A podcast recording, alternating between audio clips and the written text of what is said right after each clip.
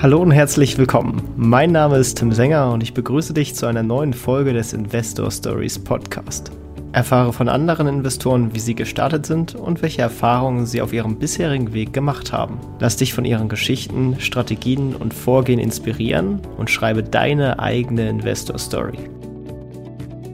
Hallo und herzlich willkommen zum Investor Stories Podcast. Und heute haben wir den Björn Bayer zu Gast. Herzlich willkommen im Podcast. Ja, herzlich willkommen. Äh, fuck. Du darfst mich auch herzlich willkommen heißen. ja, auch herzlich willkommen in diesem Talk mit mir. Nein, ähm, vielen Dank für die Einladung auf jeden Fall. Ich freue mich, dass du da bist. bist ja äh, tatsächlich auch zu, zu großer Größe herangewachsen auf Instagram. Da ist dein Kanal Nasdaq, wenn ich das richtig drauf habe, ne? Ja, genau. Der ist mittlerweile, also mittlerweile ist er so ein bisschen rebranded, sage ich mal. Der ähm, heißt No Free Lunch. So habt auch eine gleichnamige Website jetzt. Aber ja, genau. Äh, ursprünglich hieß der mal Nasdaq, genau. Genau, genau. Äh, deine Webseite packe ich natürlich so wie auch deine Social Media in die äh, Beschreibung, falls da also jemand mal draufschauen möchte, äh, kann man das gerne tun. Ähm, äh, wir starten jetzt aber am besten erstmal rein und lernen dich ein bisschen kennen und fangen mal am besten ganz vorne dabei an. Wie bist du denn überhaupt zum Thema Investieren und Finanzen im Allgemeinen gekommen? Ja, ähm, eigentlich relativ äh, interessante Geschichte. Ich habe nach dem Abitur damals in 2016 war das eine Ausbildung begonnen bei Airbus in Finkenwerder, also Hamburg, und habe dort eine Ausbildung zum Fluggerätelektroniker gemacht und dort dann so ein bisschen auch Betriebsversammlungen und sowas besucht, was so ein, naja, so ein bisschen ähnlich zu einer Hauptversammlung auch ist.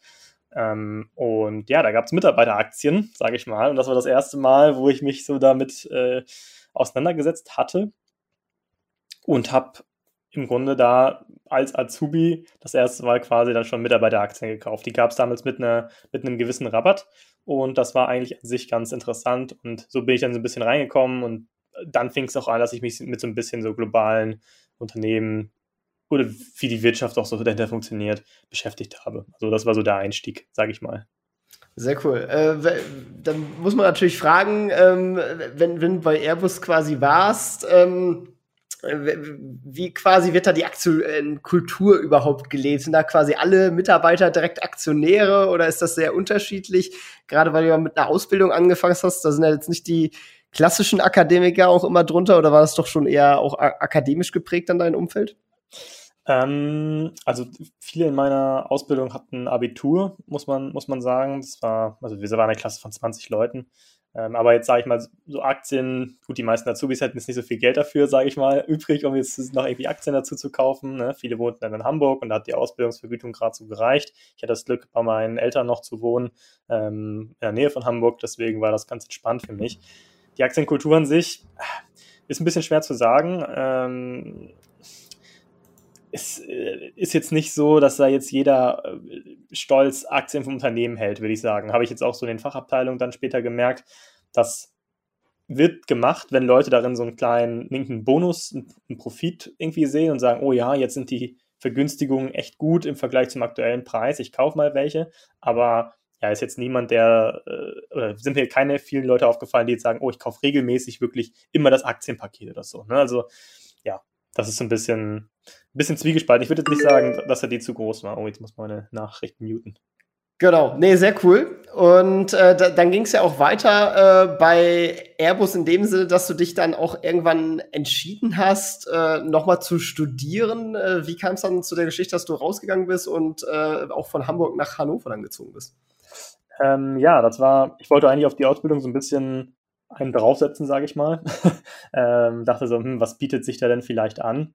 Und ja, im Grunde war dann Wirtschaftsingenieurwesen interessant. Das hat so ein bisschen an Wirtschaft, mein neues Interesse, sage ich mal, mit dem bestehenden, also diesem Elektronikerberuf vereint. Habe das dann ein Jahr gemacht und nach einem Semester ist mir schon aufgefallen, hm, das äh, gefällt mir nicht so gut und bin dann nochmal, habe nochmal umorientiert, sage ich mal, von Wirtschaftsingenieurwesen zu Wirtschaftswissenschaft, was dann im Grunde so pure eine Mischung aus BWL und VWL ist, ähm, mit 50-50 Anteil, kann man gut sagen.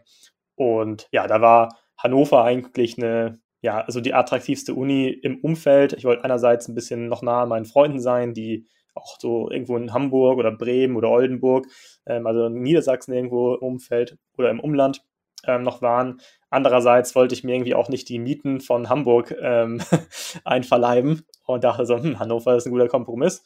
Die hatten das richtige Angebot und ähm, ja, so entsprechend bin ich dann da hingekommen und recht zufrieden. Das ist ganz witzig, weil das tatsächlich auch ein ähnlicher Gedankengang war, wie ich zu Hannover gekommen bin, äh, weil hier die Mieten einfach vom Preis-Leistungs-Verhältnis äh, sehr, sehr, attraktiv waren im Vergleich zu anderen Großstädten. Und äh, ge genau, eigentlich ganz witzig. Ja, und äh, dann bist du hier am Studieren, bist dann zu Wirtschaftswissenschaften reingegangen. Und äh, jetzt könnte man natürlich fragen, äh, du bist dann, dann noch relativ am Anfang äh, deiner Börsenkarriere und äh, das stimmt ja am Ende auch. Aber du hast dann trotzdem ein äh, beachtliches Portfolio schon aufgebaut und äh, gut Wissen aufgesammelt und unter anderem finanzierst du das halt durch deine Sachen, die du halt so neben dem Studium machst. Vielleicht magst du mal so ein bisschen äh, erzählen, was du quasi überhaupt alles so machst und äh, was tatsächlich dir dann auch Geld einbringt. ja, das ist eine Vielzahl, Vielzahl von Sachen. Also erstmal muss man natürlich sagen, ähm, in der ich habe tatsächlich, das fing schon ganz alles viel früher an, so ein bisschen mit dem Geld verdienen. Ne? Ich habe jetzt nicht so klassisch irgendwelche Zeitungen oder so ausgetragen, irgendwie damals, aber das fing dann irgendwie an mit, ich habe irgendwelche Minecraft-Server oder so mit Kollegen betrieben und dann haben wir, ähm, ich sag mal, Paysafe-Cards, also so quasi aufladbare Geldkarten, falls es noch wer kennt, falls es noch so ein Ding ist, ähm, gegen irgendwelche Ränge auf solchen Servern verkauft. Also das war schon ganz früh und dann haben wir uns damit irgendwie Spiele gekauft und so weiter und auch damals relativ ähm, viel schon gespart über die Ausbildung. Da wohnte ich zu Hause, auch relativ viel gespart. Und ähm, ja, jetzt ist es so, neben dem Studium habe ich dann noch eben einmal diesen Blog natürlich angefangen, dem Instagram-Kanal. Da ist zu Anfang auch ein ähm, bisschen was geflossen. Da hatte ich äh, so ein paar Affiliate-Links, auch mal die eine oder andere Werbung ähm, für, irgendwelche, für irgendwelche Broker, ne, die meistens eigentlich auch die Broker waren, die ich gerade benutzt habe. Ähm, und mittlerweile bin ich jedoch da Affiliate ähm, frei und habe nur noch so eine kleine Patreon-Gruppe, über die ich mich, sage ich mal, da finanziere. Ähm, ja, sonst habe ich dann vor bis fast zwei Jahren ist es mittlerweile her, bin ich dann bei Parkett ähm, gelandet. Parkett.com ist eine Software für Portfolio-Tracking und ähm, ja, hat sich seitdem auch ziemlich gut entwickelt und bin da mittlerweile so ein bisschen auch Bestandteil des Teams. Ähm, Freue mich da auch, wie es, wie es wächst. Ähm, und ja, und seit kurzem, seit Oktober, äh, habe ich tatsächlich noch einen Werkstudentenjob bei Microsoft angenommen. Ähm, eigentlich bin ich München, sage ich mal, zugeschlüsselt, aber ich ähm, kann aus dem Homeoffice, sage ich mal, aus Hannover ähm, äh, arbeiten und das ist eigentlich auch ganz schön. Ja, das sind so die Sachen, die ich aktuell mache, beziehungsweise so gemacht habe. Genau, und das führt dann am Ende auch äh, zu deinem äh, Investments, denn äh, du hast tatsächlich eine sehr attraktive Sparquote, muss man sagen. Also äh, schon beachtlich, ähm, weil kommt gut Geld rein und, und, und du lebst natürlich trotzdem noch so eine Art studentischen Lifestyle.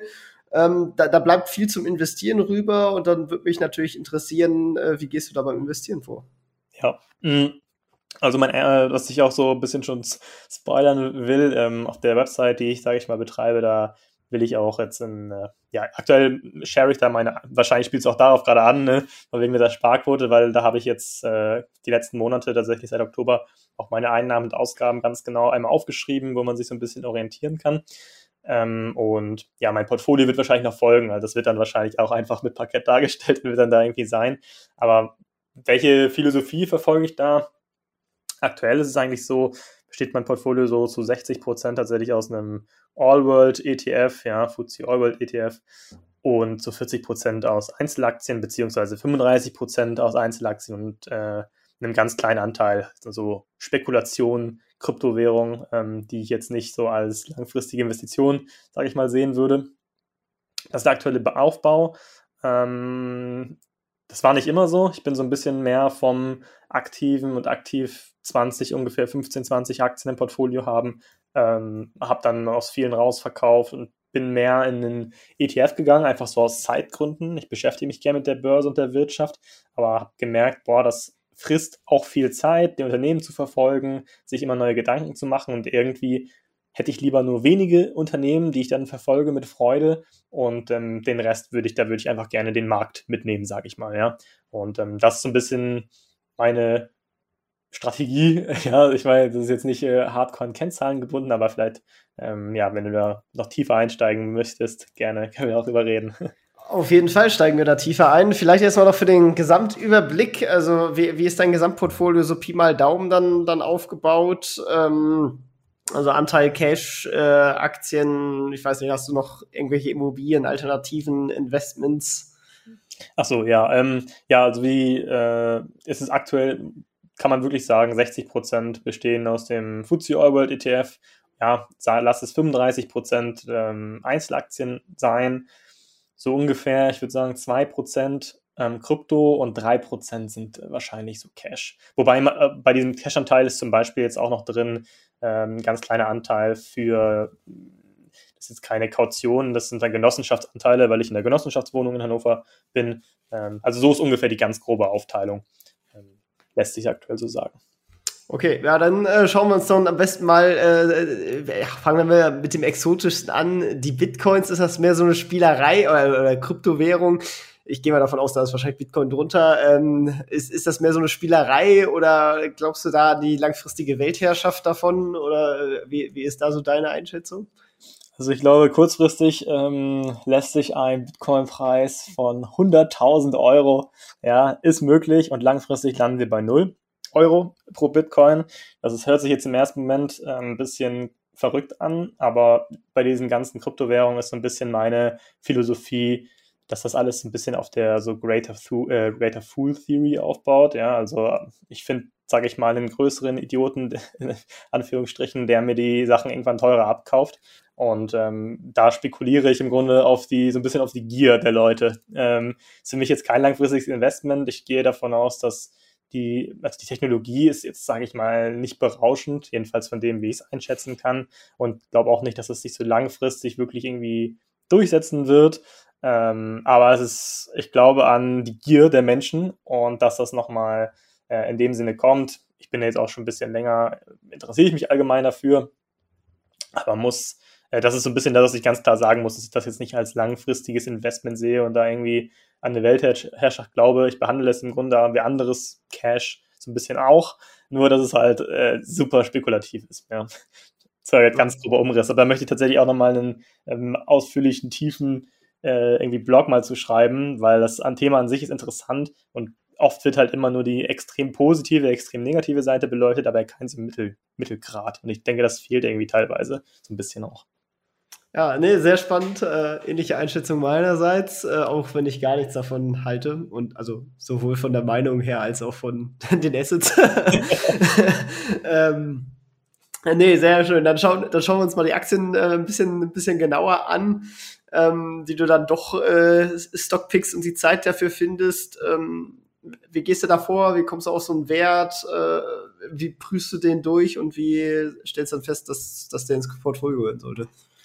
Ja, ähm, im Grunde ist das so ein bisschen, versuche ich da, also mich hat Peter, Peter Lynch damals, als ich das Buch, äh, ich glaube, so eins der ersten Bücher von ihm gelesen habe, so äh, irgendwie der Börse einen Schritt, nee, wie heißt es denn? Es war die englische Version, ja, auf Englisch die Version, ich habe den Namen gar nicht mehr ähm, im Kopf, One Up in Wall Street und sowas, ja, die, die Bücher, da habe ich mich so ein bisschen inspirieren lassen eigentlich und ähm, der Grundgedanke von mir ist immer, hey, Unternehmen oder Aktien sind halt Anteile von Unternehmen. Das wird meiner Meinung nach auch in der letzten Zeit immer irgendwie mehr ausgeblendet von irgendwelchen Leuten.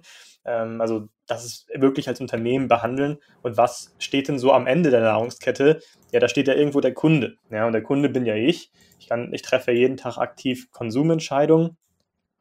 Und ja, äh, dann denke ich mir, okay, ich sehe ein interessantes Produkt, ich sehe ein interessantes Unternehmen, was dahinter steckt und dann äh, fange ich an, mich da weiter daran zu interessieren. Ne? Kurzes Beispiel, ähm, Monster Beverage habe ich zum Beispiel im Portfolio, ja, ist ein ähm, Hersteller von Energy Drinks. Wenn äh, irgendwer da was mal was konsumiert, dann wissen, weiß man sicherlich davon. Ähm, aber ja, da kam ich als erstes auf den Geschmack und dann zum Unternehmen, ja. Ähm, und dann versucht man, versuche ich mich reinzu, reinzulesen, reinzufressen, was ist, was ist das Management, wie ist das ganze Unternehmen an sich aufgebaut und versuche es so ein bisschen als, ja, so ein bisschen als Unternehmer ähm, irgendwie auch zu analysieren. Also ich versuche jetzt nicht da sämtliche Kennzahlen zu durchforsten und nutze irgendwelche Screener, um zu gucken, oh ja, die Kennzahlen sind attraktiv, die gewinnen und was auch immer. Nein, da geht es so ein bisschen darum, stimmt das Gesamtbild irgendwo? Ja, ähm, wie ist das jetzt irgendwie eine kurzfristige Geschichte, ein kurzfristiger Hype gegebenenfalls auch um irgendein Produkt, um irgendeine Sache? Ähm, oder ist das langfristiger? Wie ist denn allgemein so der, der, der, der Markt dafür? Ja, also ich versuche es eher so ein bisschen auf einer oberflächlichen Ebene zu lassen. Ähm, so als wenn man gerade selbst ein Unternehmen vielleicht auch gründet, ja, und sagt, hey, ich habe hier ein Produkt, sagen wir mal, ich will eine Schokolade oder so äh, entwickeln und verkaufen wie ist denn da der Markt? Wie sind meine Wettbewerber? Warum ist meine Schokolade so die beste? Warum sollten Kunden die Schokolade kaufen? Warum habe ich die größte Gewinnmarge von allen meinen Wettbewerbern und so weiter? Also ähm, das, was man so klassischerweise eigentlich in, auch in so einem BWL, VWL-Studium irgendwie lernt, ähm, eher von so einer größeren Ebene. Und ja, klar, ich schaue mir auch mal so Kennzahlen, ne? Wir haben wie den Cashflow und sowas. Aber das kann man, beschreibt eigentlich so den, den Stil, finde ich ganz gut. Ja, ne, wirklich spannend. Also sind das dann vor allem so Large Caps oder hast du dann auch da irgendwelche kleineren Nebenwerte dann dazwischen? Ja, damals habe ich ein paar Nebenwerte auch gehalten. Ähm, jetzt ist, ja, ich würde schon sagen, es sind eher so Mid- und, Mid und Large Caps. Also, ähm, ja, das ist, ist jetzt kein, kein Hardcore-Nebenwert, aktuell dabei, wobei ich das nicht ausschließen würde, ja. Ähm, wenn da mal was Interessantes in meine Finger kommt, dann, dann bin ich da auch bereit, da irgendwo zuzuschlagen. Ist nur halt oft so, wenn man irgendein Produkt hat von, einem, von, von einer kleineren Firma, ist halt eben auch das Risiko größer, dass irgendwie eine größere Firma irgendwo ankommt und das äh, Produkt dann A übernimmt oder B zunichte macht, ähm, überrennt und so weiter. Ja, das finde ich aus dem Gesichtspunkt einerseits spannend, andererseits ist es halt auch immer mit einem äh, irgendwo mit einem Risiko verbunden. Ähm, aber aktuell ist es eher so mit, mit und Large Caps, kann man sagen. Mhm.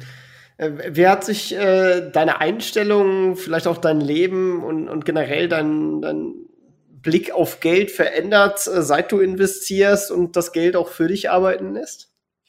Ja, also ich denke mal, dieser Gedanke mit dem, dass alles hinter allem steckt irgendwie eine Firma, hinter der Firma steckt ein Mitarbeiter. Ich glaube, das ist so ein bisschen das, was mir die Börse auch gebracht hat. Ja, ich sag mal, das hat mir sehr viel Weitblick auch gebracht ähm, im Leben.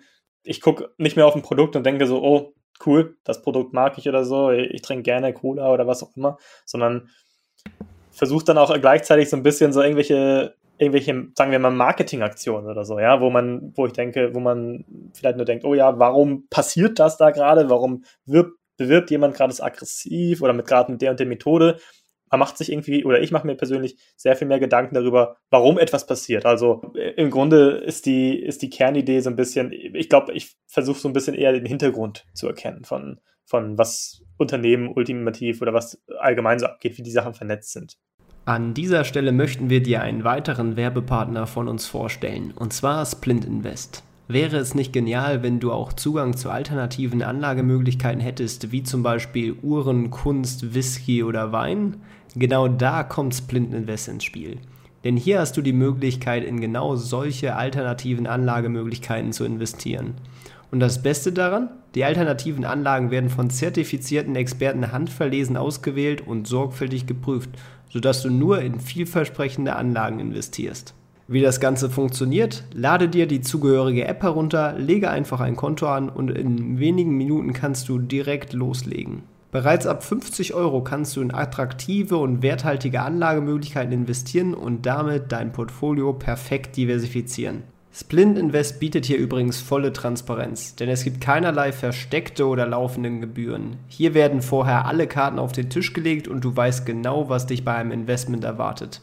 Als Hörer des Investor Stories Podcast haben wir dir natürlich einen besonderen Deal ausgemacht.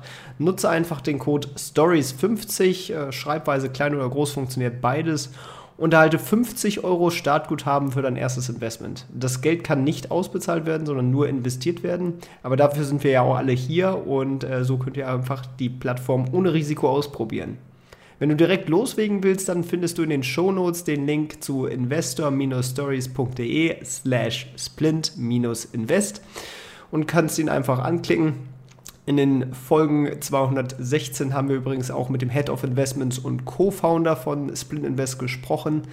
Den Link zur Folge findest du natürlich ebenso in den Shownotes. Und jetzt wünsche ich dir viel Spaß bei der weiteren Podcast-Folge. Ja, wo, wo siehst du denn generell deine Zukunft und vielleicht auch deine finanziellen, beruflichen wie auch privaten Ziele?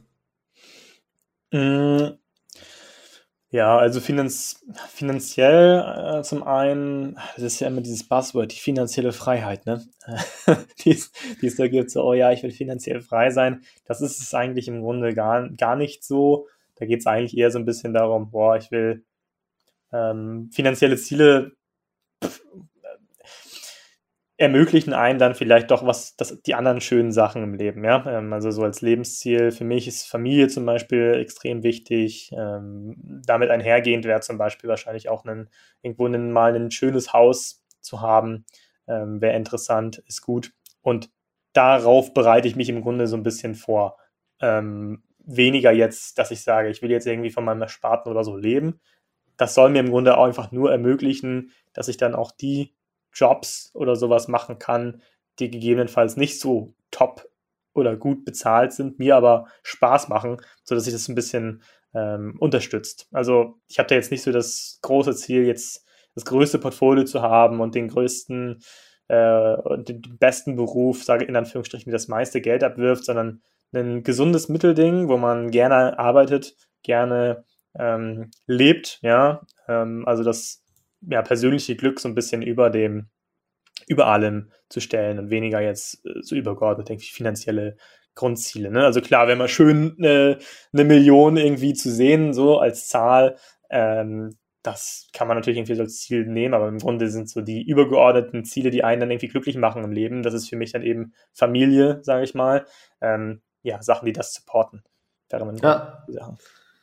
Nee, macht auch auf jeden Fall Sinn. Also, äh, der äh, ist ja am Ende auch bei, bei vielen so. Also, ich glaube, die wenigsten hängen sich rein an diesen Zahlen auf, bestimmt auch welche, aber am Ende ist das immer der Hebel, der es einem ermöglicht, andere Sachen äh, zu erreichen, die man, auf die man eigentlich dann Wert legt. Ähm, eine Sache, die ich noch so interessant finde, ist, ich habe jetzt schon länger, oder was, was ich immer so in meinem Kopf habe, ich habe damals viele ähm, also viel gerne Games gespielt am PC und so. Und hauptsächlich waren das so irgendwelche, das waren so Asia-Grinder manchmal oder halt auch so Wirtschaftssimulationen. Und da macht es mir einfach Freude, sage ich mal, Dinge zu maximieren, obwohl man die nicht maximieren müsste. So, das ist, also das ist ein ganz komischer Gedanke, aber das ist dann so, wie kann ich mit dem Minimalen das Maximale erreichen? Und so ein bisschen, denke ich, manchmal auch übers Geld nach, dass ich sage, okay, ja, Manchmal braucht es hier und da nicht mehr sein, aber es ist schön, das zu maximieren, wenn es ja an anderer äh, Stelle nicht wehtut, sage ich mal, um damit dann andere coole Sachen zu machen später. Also ja. Bei so Spielen habe ich auch eine sehr ungesunde Haltung, weil ich versuche immer so Spiele auf 100% zu bringen, aber dann äh, quäle ich mich am Ende so über Stunden hinweg, um irgendwelche äh, versteckten Artefakte zu sammeln und es macht eigentlich gar keinen Spaß mehr, aber es sind nur noch ein paar, die fehlen. und dann will ich halt das Ding trotzdem noch auf 100% bringen, äh, bevor ich es zur Seite lege. Das ist äh, ungesund und ich glaube auch äh, ein guter Vergleich dazu. Ja. äh, nee, sehr cool. Ähm, ja, äh, am Ende muss ja auch das Wissen für das Ganze irgendwo hergekommen sein. Und äh, ich, ich, aus meiner eigenen Erfahrung gehe ich mal davon aus, dass das meiste eben nicht rein aus dem Studium gekommen ist. Da waren bestimmt Bücher und, und Medien eine große Rolle. Gibt es da irgendwie vielleicht ein Buch oder so, ähm, was du auf jeden Fall empfehlen würdest, was jeder mal gelesen haben sollte? Ähm, ja, also wie du schon sagst, die Uni äh, macht da erstaunlicherweise nicht den größten Anteil aus, aber es hilft teilweise dann schon durch ähm, also ich habe sehr viel mit irgendwelchen Papers äh, mich beschäftigt, mich dann mal so durchgefräst. Da gibt es ein, zwei Seiten, ähm, ja, sage ich mal, wenn man einfach mal googelt, akademische Papers oder so und dann mal guckt und dann mal irgendwo reinliest, dann sieht man meistens schon, okay, wie sind die vernetzt und wie bringt das was. Ähm, da habe ich sehr viel gelernt, eigentlich so das, das meiste, was ich irgendwie später so angewendet habe. Aber Bücher auch gab es ein, zwei gute. Hm ich fand zum Beispiel, ähm, wer, wer, sich so für Index-Investing, sage ich mal, interessiert, da finde ich das Buch ähm, von Jack Bogle, also dem Vanguard-Gründer, ganz cool. Ähm, The Little Book of Common Sense Investing heißt das. Das fand ich sehr spannend, weil das sehr, sehr kurzweilig ist, aber auch sehr, sehr gut. Der Typ war einfach komplett ehrlich und im Reinen mit sich selbst, ähm, hat diese Firma Vanguard, die in den USA so ein bisschen wie eine Genossenschaft aufgebaut ist, aufgebaut und ja, im Grunde der oft seine Prinzipien vertreten, sehr, sehr ehrwürdig und war extrem spannend. Und als zweites Buch, ähm, was ich noch interessant fand damals zu lesen, war, was mich original auch so ein bisschen mehr zu den ETFs getrieben hat, war ähm, A Random Walk Down Wall Street. Das ähm, hieß im Grunde, ich, es gibt auch eine deutsche Version, ich glaube, die heißt Börsenglück ist ein oder kein Zufall, so in der Art. Ähm, gerne mal nachschauen, aber die fand ich an sich cool und sonst mag ich halt auch so ein paar Bücher, die in Richtung so Behavioral Finance gehen, also so eher so Psychologie. Ähm, das, das ist so das. Waren jetzt zwar nicht nur ein Vorschlag, waren mehrere, aber ich glaube, das es ist auch legal. äh, nee, sehr schön. Verlinke ich auch auf jeden Fall alles äh, in der Beschreibung und ähm, äh, dann kann man mal reinlesen, wenn einem das interessiert. Äh, haben auch auf unserer Webseite mittlerweile tatsächlich über die ganzen äh, Buchempfehlungen der, der Gäste eigentlich auch eine ganz schöne Sammlung zusammen äh, von, von, allen Büchern, die so mal äh, vorgeschlagen wurden und empfohlen wurden. Und ich glaube, falls man mal Geschenke sucht oder mal was Neues zum Lesen sucht, ist das eigentlich auch eine ganz gute Anlaufstelle. Was, ähm, was ist denn dein Lieblingsbuch gewesen? Ich, ich glaube, rein liestes Börsenbuch ist es wahrscheinlich auch One Up on Wall Street von ähm, Peter Lynch. Mhm.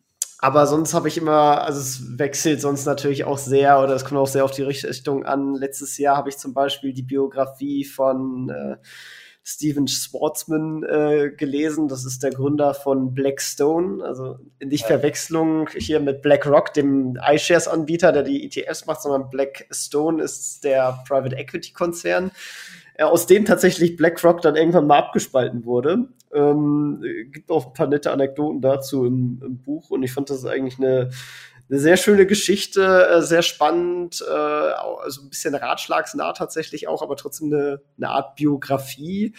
Ähm, ist auch eine ganz interessante Reise durch die ähm, Finanzwelt, weil das fängt irgendwann in den, keine Ahnung, 60er, nee, Quatsch, 70er, 80er eher an ähm, und geht dann halt durch alle Krisen auch so durch. Also das ist auf jeden Fall ein Buch, was ich äh, durchaus empfehlen kann. Ja. Und sonst für die Hardcore-Leute gerne noch so so Makroökonomie ähm, von vom Pearson Verband, so 1000 Seiten Makroökonomie als Lehrbuch natürlich extrem zu empfehlen. Ja, da, da, muss man ein Mensch sein, um sowas lesen zu können oder zumindest nicht als Nachschlagwerk zu nutzen. Ich glaube, als Nachschlagswerk funktioniert es wahrscheinlich besser. Ähm, spannend. Ja, ich weiß nicht, vielleicht ähm, wo wir auch generell jetzt schon bei Ratschlägen angekommen sind, äh, wenn jemand anfangen möchte und äh, also wir haben jetzt einen Anfänger und einen Profi und du kannst denen jeweils einen Tipp auf den äh, Weg geben, welcher wäre das? Ich glaube, das ist eher so dann so ein, so ein Lebensgrundsatz. Ähm, passt witzigerweise auch zu meinem Blognamen, der heißt ähm, No Free Lunch, was ein bisschen auf dieses There is no such thing as a free lunch zurückgeht. Das was so wörtlich übersetzt heißt, hey, es gibt kein kostenloses Mittagessen, es gibt kein, ähm, es gibt nichts kostenlos auf der Welt. Und ähm, ich denke, dass man sich das, wenn man diese, das verinnerlicht hat, hin, was steckt hinter der Motivation des anderen? Warum bietet mir zum Beispiel, wenn ich zu einer, zu einer Bank gehe, Filialbank oder so, ähm, warum gibt mir da irgendwie kostenfrei eine Beratung? Ja, warum, wie, wenn ich hier mein, wenn ich hier eine App runterlade und die ist kostenfrei, wie verdienen die Geld, ja, womit. Wenn ich so durchs Leben gehe, denke ich, es gibt nichts kostenlos, was denkt sich die andere Person ähm, dabei? Ich glaube, dann macht man schon sehr viele Fehler, die es zum Anfang zu begehen äh, gilt, nicht mehr, weil man sich dann einfach mehr Gedanken darüber macht, hey, okay, warum bewirbt jemand was auf Social Media? Warum passiert, passiert das? Ähm, ich glaube, das ist so meine Lebensweisheit und ich glaube, einem totalen Anfänger würde ich raten, ähm, einfach mal auf YouTube zu schauen, ähm, Stichwort Finanztipp, Finanzfluss. Über solche Basics kommt man dann gerne auch zu ähm, ausführlicheren Themen, ein Wochenende mal hinsetzen mit einem Kaffee und einfach, einfach anfangen, auch einfach mal einen 50er investieren in irgendwas und gucken, wie man sich damit fühlt. Ja, es, da geht es auch viel um einfach so Learning by Doing. Ich glaube, der Satz, der kommt von Milton Friedman, oder? Ja, genau. Wobei ich jetzt auch da an der Stelle sagen muss, ich bin jetzt nicht irgendwie der Hartverfechter seiner Wirtschaftstheorien oder so, aber ähm, genau. Die werden auch sehr missverstanden. Wir hatten die tatsächlich mal in der Schule und die wurden immer so im Kontra zu Keynes gespielt. Und dann habe ich mich irgendwann später nochmal mit dem beschäftigt und habe festgestellt, ja, am Ende sind beiden auch gar nicht so komplett auseinander. Sie gucken nur auf unterschiedliche Wirtschaftsaspekte. Ähm, es ist eigentlich mir ist halt so aufgefallen, wie krass vereinfacht das zumindest bei uns in der Schule, ich weiß jetzt nicht, wie das woanders dargestellt wurde, aber äh, wurde schon krass vereinfacht dargestellt. Und ähm, ja, nee, hast aber recht, man sollte sich am besten immer eine eigene Meinung bilden, aber da lohnt sich ja auch äh, mal das Für und Wider von gewissen Wirtschaftstheorien zu gucken. Ähm, das Interessante bei diesen Wirtschaftstheorien im Allgemeinen ist ja, ähm, auch das, was man jetzt in so einer Universität lehrt, äh, also was da gelehrt wird und was man da auch zum Beispiel lernt ähm, bei solchen Sachen, das ist alles hinter dem Kontext, das ist nicht die ultimative Wahrheit. Das sind meistens sehr vereinfachte Modelle, Modelle, die so in der echten Welt eben nicht existieren. Weswegen man oft gar nicht sagen kann, hey, das ist jetzt richtig komplett, das ist komplett falsch.